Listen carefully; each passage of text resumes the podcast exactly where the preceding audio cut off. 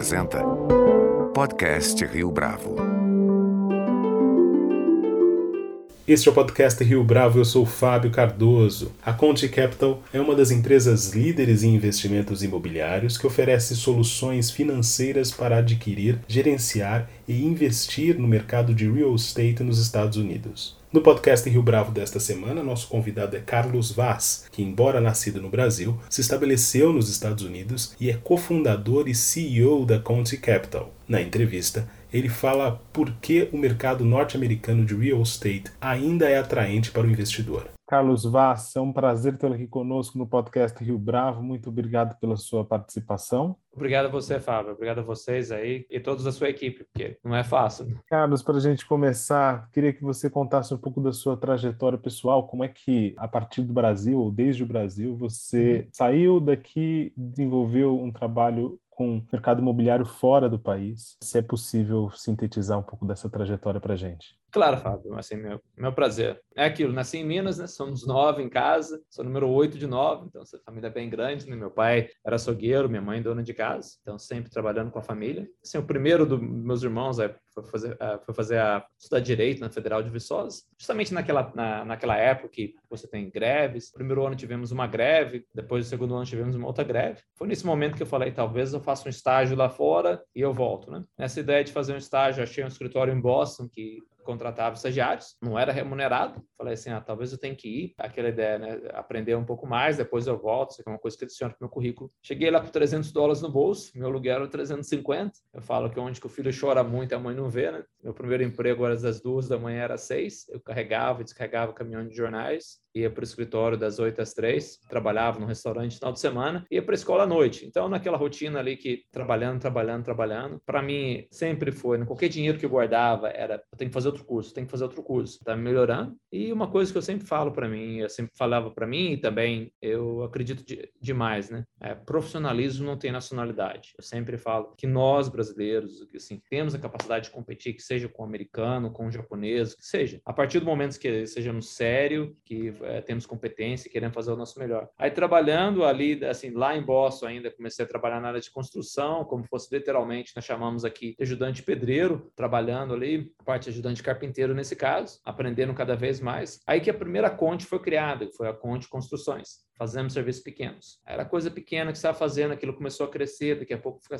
crescer, ficou maior, maior, maior. Aí eu criei a segunda fase da companhia, que era o Conte Group. A gente comprava, fazia reformas, vendíamos casas. Então aquilo começou a andar bastante de 2005 a 2007, foram 32 casas na Grande Boston, né? Mas trabalhando sete dias por semana, aquela loucura ali direto, né? E chega assim o começo daquele 2007, antes da pandemia, né? Acho que aqui não vai dar certo, acho que tá tudo muito bom para ser verdade. É, claro que depois de 2008, 2008 veio, eu vendi tudo que eu tinha antes. E nesse momento tinha vários amigos que tinham prédios grandes, residenciais, que nós chamamos aqui de multifamily. Falou, Carlos, que seria natural para você entrar nessa área, que você não vai dar uma olhada. Comecei a olhar um pouco mais, comecei a fazer mais cursos, e aí que eu vi que o Texas estava crescendo. Eu vim aqui para o Texas para aprender, assim, para conhecer um pouco mais. Eu falo que eu achei a minha Minas, já são quase 14 anos morando aqui, então é o meu DNA bem daqui. Aí que foi começar a criar a parte da terceira fase da companhia, que foi a, a Conte Organization, para comprar prédios residenciais de aluguel. Aí de março a 2008 até hoje, fez mais ou menos 14 mil apartamentos. Então, assim, vendemos alguns. Hoje aí são quase 250 pessoas na companhia. Uh, estamos nesse exato momento indo para a quarta fase da companhia, que é a Conte Capital, que faz tanto a parte de crédito na parte de real estate, como essa parte de residencial também. Nessa história, assim, claro, Fábio, é, não é fácil, não é. Você se aprende demais, você se aprende demais assim quem você é no meio das, das, dificuldades e acima de tudo, como que você pode criar uma companhia competente com as pessoas certas e dar espaço para suas pessoas se tornarem melhores cada vez mais. Né? Então essa é mais ou menos uma história minha. Né?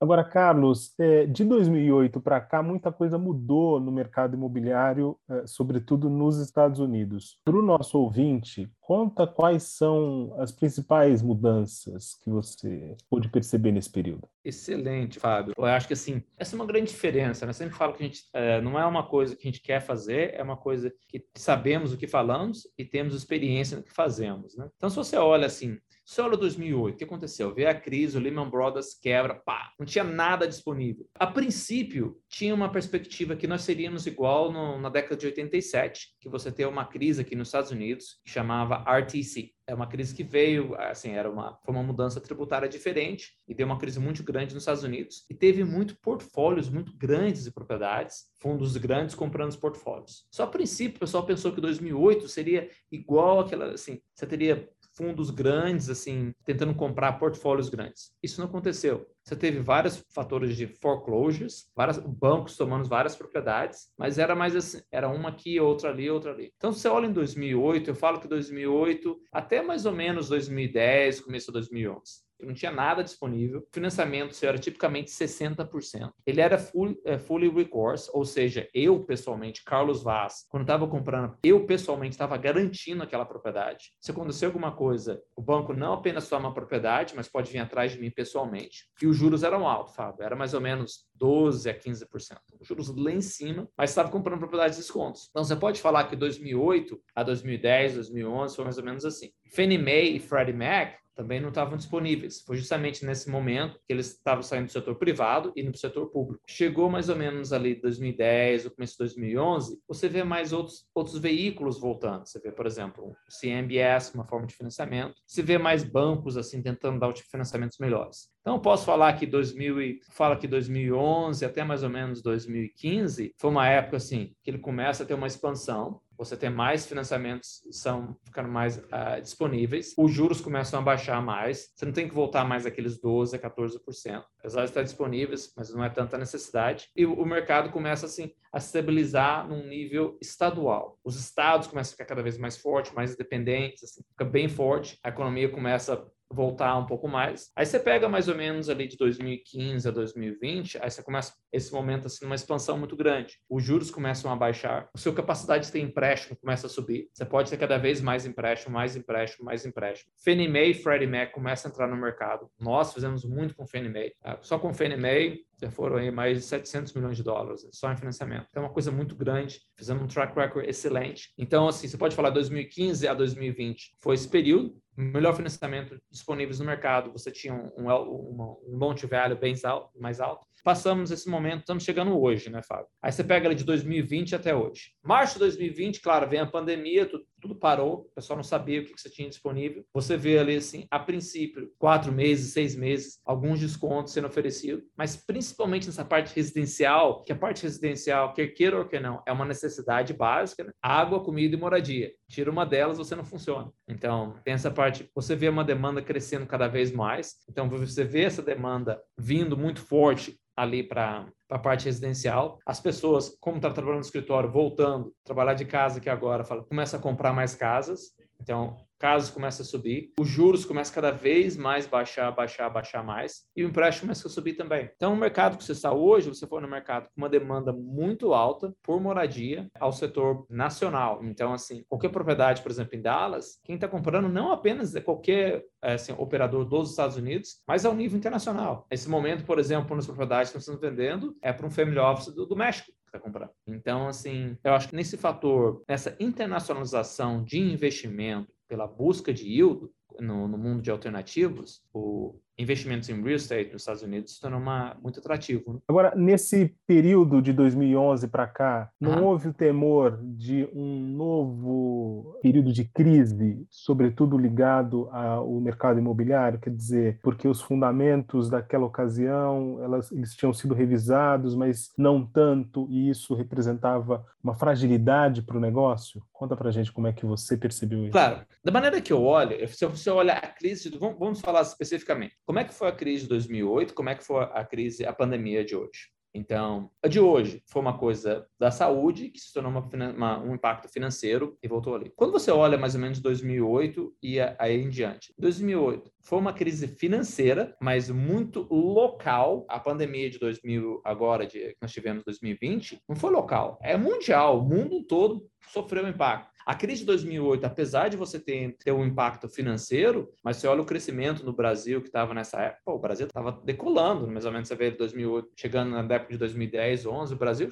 realmente estava numa situação diferente. Então você vê uma crise financeira muito local, assim, realmente local, alguns impactos financeiros mundiais, mas contida. O que tinha acontecido naquela época, Fábio? Você tinha feito financiamentos, principalmente esses financiamentos, assim, você pode falar da casa própria, que a pessoa podia comprar uma casa, literalmente, pegava um empréstimo de 100%. Imagina, você vai comprar uma casa de 200 mil, o banco chega lá para você e fala, Fábio, tô aqui 200 mil. Você só apenas vem com o seu closing cost, talvez aí 5 mil dólares. Pô, com 5 mil dólares você comprava uma casa toda paga. Não, todo empre... com 100% de empréstimo. Isso foi um grande, grande problema. Pessoas que podiam comprar casa, aquilo quando aconteceu em 2008, foi de 2004, foi crescendo, crescendo, mas 2008 é quando implodiu todo, junto com o Lehman Brothers. Aí de 2011 para cá, quais são as medidas que foram feitas? Uh, começaram a exigir uma maior down payment. Se você olha hoje, por exemplo, você tem que ter quase 20% de down payment e o seu crédito para você, seu, o seu FICO score aqui, normalmente para você pegar uma propriedade,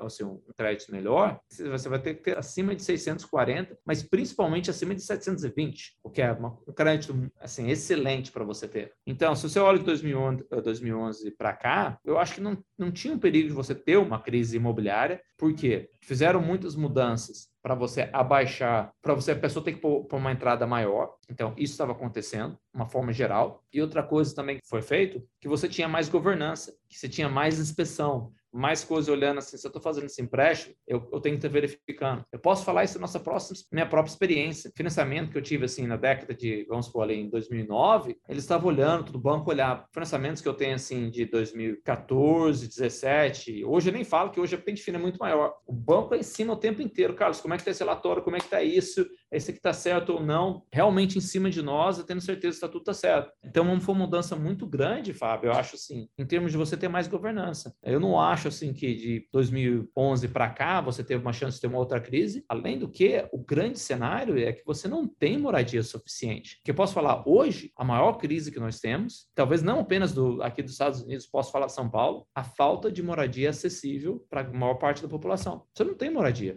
Essa é a realidade. Agora, nessa busca por rendimento no mercado imobiliário, isso uhum. não provoca exatamente essa escassez de oportunidades de moradia? Quer dizer, não é uma contradição do próprio mercado? É uma contradição, mas é, vamos supor, você fala o rendimento, você tem que, qual é o rendimento, que consigo ter desse aluguel cada vez mais e dessa moradia acessível? Vamos, vamos falar da moradia, o, o, o fato da moradia primeiro, aí depois você fala do rendimento. Quando você vai falar da moradia, seja dela de casas, por exemplo, ou seja de você fazer propriedades aí para residenciais, nosso estilo fazer um multifamily. As cidades, hoje sim, o crescimento populacional não vai parar. Isso aí não tem como assim, hoje você tem 7 bilhões de pessoas no mundo, daqui 20 anos vão ser 5 bilhões. Não, é, esse reloginho cada vez mais vai crescer. Então, assim, as cidades, é muito importante que o código de construção que eles sejam favoráveis a deixar construir propriedades também, multifamily, que você tenha mais oferta no mercado. Porque quando você não tem oferta, o que acontece? O preço aumenta. Então, isso é uma coisa assim é em qualquer lugar. Você não tem. Isso é, é, é economia é, one-on-one, que nós chamamos aqui. Né? Tem cidades aqui que você não consegue construir propriedade multifamily. O código de construção da cidade fala: não, eu só quero single family homes aqui, só quero casas, eu não vou deixar nenhum prédio residencial aqui no, assim, na minha cidade. Tudo bem, mas só que tem um impacto muito grande. Vamos, uma companhia ver para a região, vai querer mudar ali, onde que meus, meus funcionários vão morar? Pô, nem moradia suficiência que tem. Só tem poucas casas aqui, o valor dessa casa agora é muito alto. Meu funcionário vai ter que morar 30 minutos, 40 minutos, uma hora do emprego. Aí fica toda aquela jornada, assim, eu já encontrei uma pessoa em São Paulo outro dia me contando, acho que é uma hora e meia que ela sai da casa dela para chegar no emprego. Falei, nossa, cara, três horas por dia, cara, olha, olha, olha a qualidade de vida da pessoa. Né? Nesse caso, é, Fábio, o que, que as cidades estão fazendo para você deixar construções mais? O que, que você está vendo para tipo de construções? O que, consegue, o que, que você consegue fazer em construções para você ter uma oferta maior? Não apenas a cidade de, deixar fazer, mas conseguir fazer talvez um, um, uns apartamentos um pouco menores, ou seja, umas coisas mais conjuntas, isso tem muito, muito estudo sendo feito. O tipo de construção que está sendo feito também. Tem muito tipo de construção hoje fazendo com uma tecnologia, uma tecnologia diferente. Você consegue construir rápido. Por exemplo, aqui para nós, a gente consegue construir uma, uma single family home em menos de 120 dias. Então tem um impacto muito grande nessa, nessa velocidade de construção. A partir do momento que você, se você oferece mais propriedades, você tem uma maneira ali do retorno do investidor. Você dá um retorno bom, mas ao mesmo tempo combinar com o mercado para que você não tenha um, uma disparada muito grande desse aluguel. Para mim, é uma questão de oferta. Carlos, fala um pouco para a gente a respeito da linha de ação da Conte Capital hoje.